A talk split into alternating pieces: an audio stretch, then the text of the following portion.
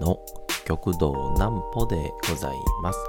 皆様、6月の10日も大変にお疲れ様でございました。お休みの準備をされる方、もう寝るよという方、そんな方々の寝るをともに寝落ちをしていただこうという講談師、極道南歩の南歩ちゃんのおやすみラジオ。このラジオは毎週月曜日から金曜日の21時から音声アプリサウンドクラウド、Spotify、Amazon Music、Podcast にて配信をされております。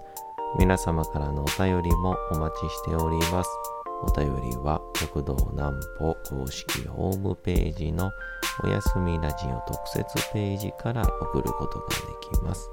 内容は何でも結構です。ねえねえ聞いてよなんぽちゃんから始まる皆様の日々の出来事や思っていることなどを送ってください。ご希望の方にはなんぽちゃんグッズプレゼントいたしますので、住所、お名前お忘れなくと。えー、いうことで、えー、昨日は、えー、恒例、恒例のあの地元ローカルであります、えーバンバンテレビの、えー収録やったんですけど、あのーまあ多分、まあここで内容を伝えてもですね、まあ問題はないとは思うんですけど、まあ、その、一丁前にね、まあ、一丁前に、やっぱりオンエアまでは喋っちゃいけないのかな、みたいなことを、ちょっと一丁前に生意気に思うわけなんですけど。でもその間でね、ちょっと撮った短いやつだけちょっと喋れそうなんで、高校野球のお話です。なんぽちゃんの明日は何の日？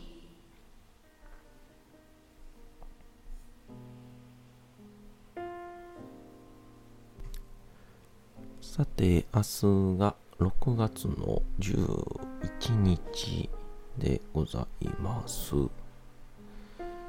さあ、どうなるんですか？いや、6月がね、どんどんどんどん進んでいくんですけど、あんままだ梅雨の雰囲気がしてないんですよね。さあ、何の日でございましょうか。傘の日。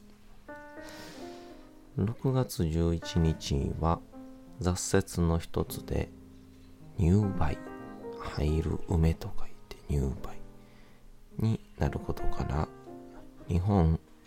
洋傘振興協議会が記念日に制定をしています。この入梅とは、えー蒸気法にて太陽 OK が80度の時と定義をされており例年6月11日の前後日が入梅となります以前は入梅を境に約30日間が、えー梅雨とされておりましたが、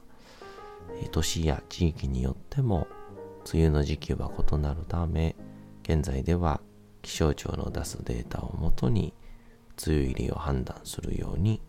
変更されております。ちなみに6月11日は、えー雨漏り点検の日でもありますこの入梅という日になることが多くまた傘の日でもあることにちなんで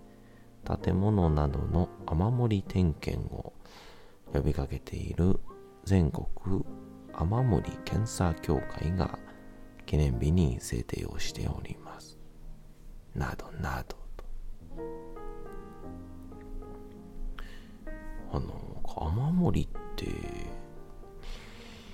まあ、特にこういう現代だからってのもあるんでしょうけどちっち、ゃい頃に、なんか実家の縁側と、ちょっと、なんだ、物置部屋みたいなところが、雨漏りした記憶はあるんですけど、それ以外、あんまりないんですよね。なんで、まあ、僕ら世代で、あんまり雨漏りを経験してるやつって少ないんでしょうね。うん。まあ多分、ちっちゃい頃とか、あの、テレビとかでね、なんか、雨漏りの音で音楽奏でるみたいそんなんようありましたけど。経験したことないですもんね。一度も。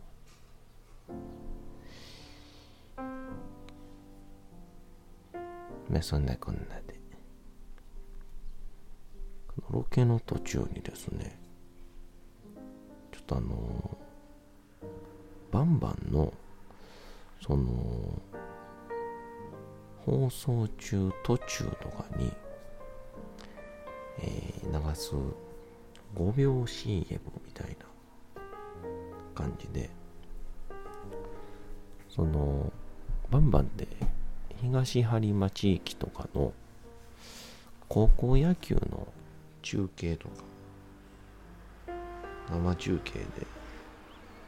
やってるんですよね。でその生中継の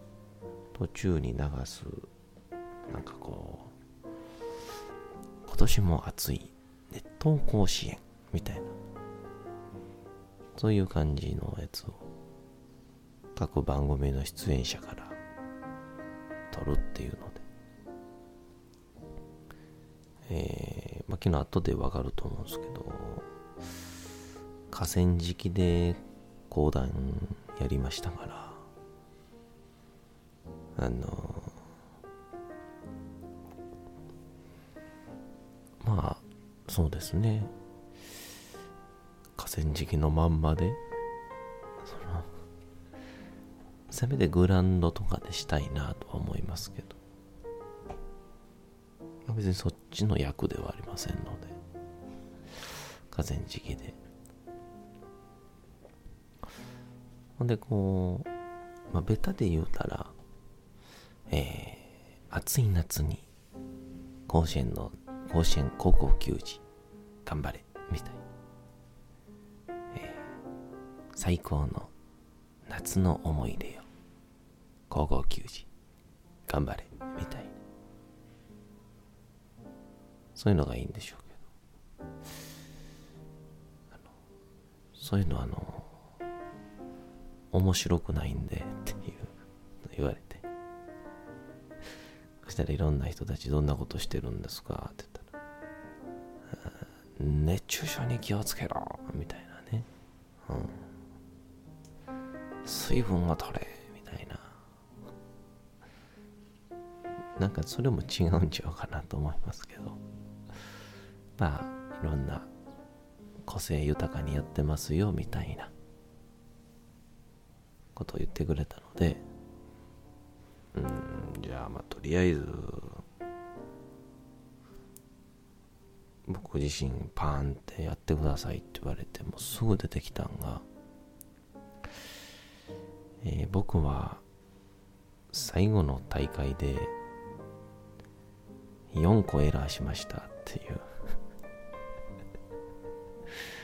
もうね元野球部ですから見えないんですけどね、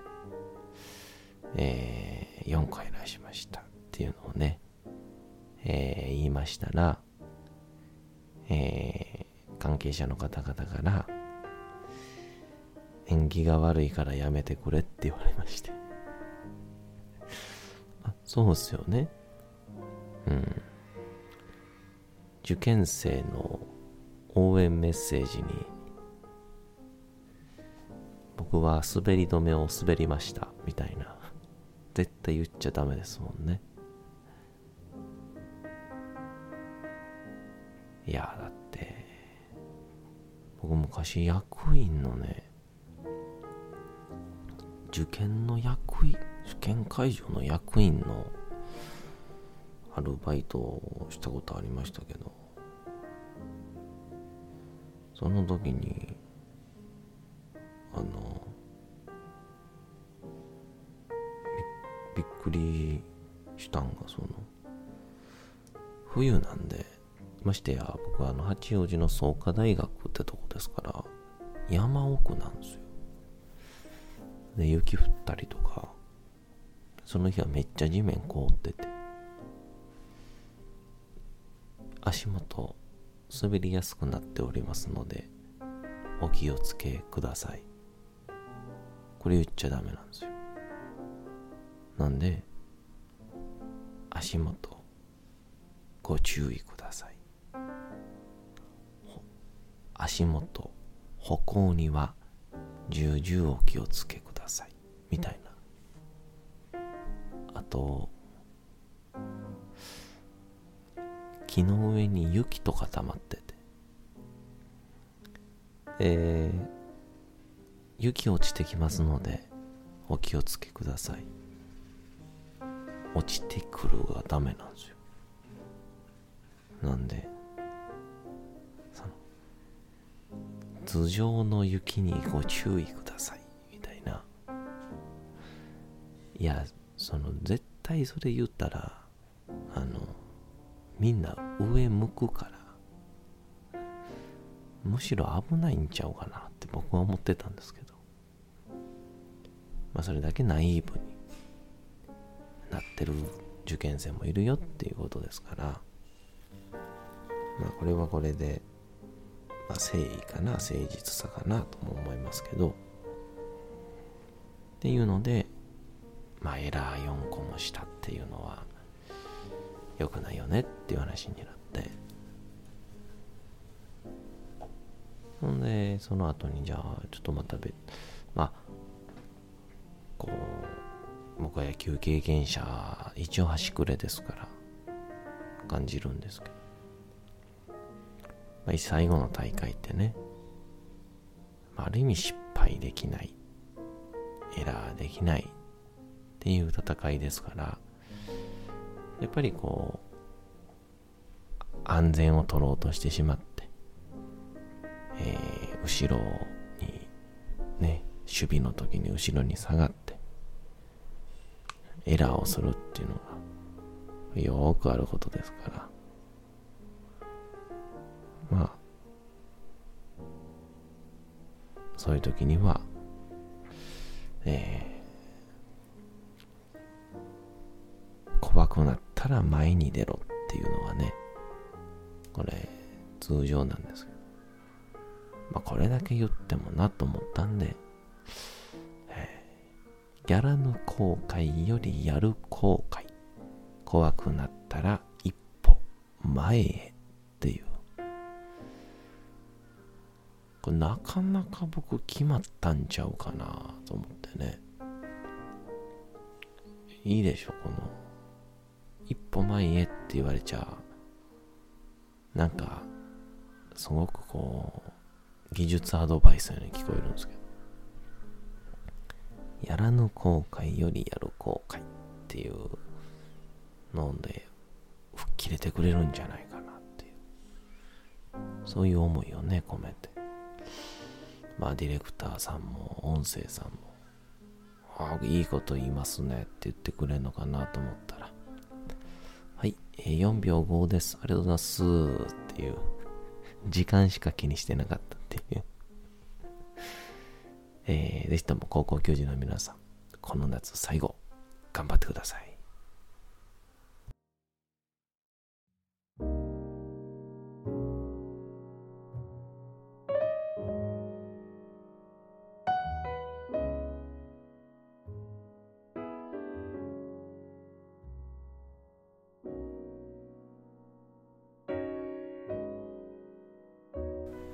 さて時刻はうとうと朗読会の時間となりました。皆様小さい頃眠れなかった時にお父さんお母さんおじいちゃんおばあちゃんお世話になっている方に本を読んでもらった思いではないでしょうか。なかなか眠れないという方のお力に寝落ちをしていただければと毎日様々な物語小説をお届けしております。本日お読みしますのも三島由紀夫の金閣寺でございます。えー、いよいよ主人公が金閣寺の中に入りましてちょうどでもまだまだ10分の1ぐらいなんですけどこっからどうなってっていくんだろうっていう。ちょっとめっちゃ楽しみですけどね。えー、どうぞ本日もお楽しみください。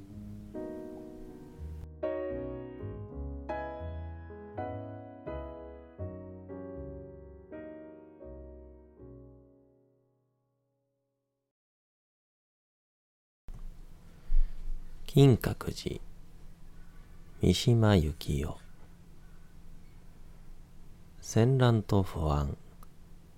多くの屍とおびただしい血が金閣の美を飛ますのは自然であった。もともと金閣は不安が建てた建築。一人の将軍を中心にした多くの暗い心の持ち主が企てた建築であったのだ。美術史が様式の折衷をしかそこに見ない。三層のバラバラな設計は不安を結晶させる様式を探して自然にそうなったものに違いない。一つの安定した様式で建てられたといたしたら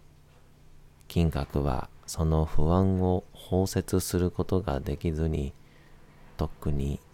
崩壊してしまっていたに違いない。それにしても、ほうきの手を休めて、何度か金閣を仰ぎながら、私にはそこに金閣の存在することが不思議でならなかった。いつかのように、たった一夜、父と共にここを訪れた時の金閣は、かえってこんな感じを与えなかったのに、これから長い年月を暮らす間、いつも金閣が私の完全にあると思うことは信じがたい心地がした。舞鶴にいて思うと、金閣は京都の一角に恒常的にあるように思われたが、ここに住むことになると、金閣は私の見るときだけ私の眼前に現れ、本堂で夜眠っているときなどは、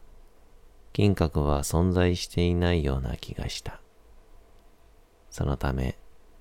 私は日に何度となく金閣を眺めに行き、勾配の徒弟たちに笑われた。私には何度見ても、そこに金閣の存在することが不思議でたまらず。さて眺めた後、本堂の方へ帰りがてら、急に背を返してもう一度見ようとすれば、金閣はあの、エウリュディケイさながら、姿はたちまちかき消されているように思われた。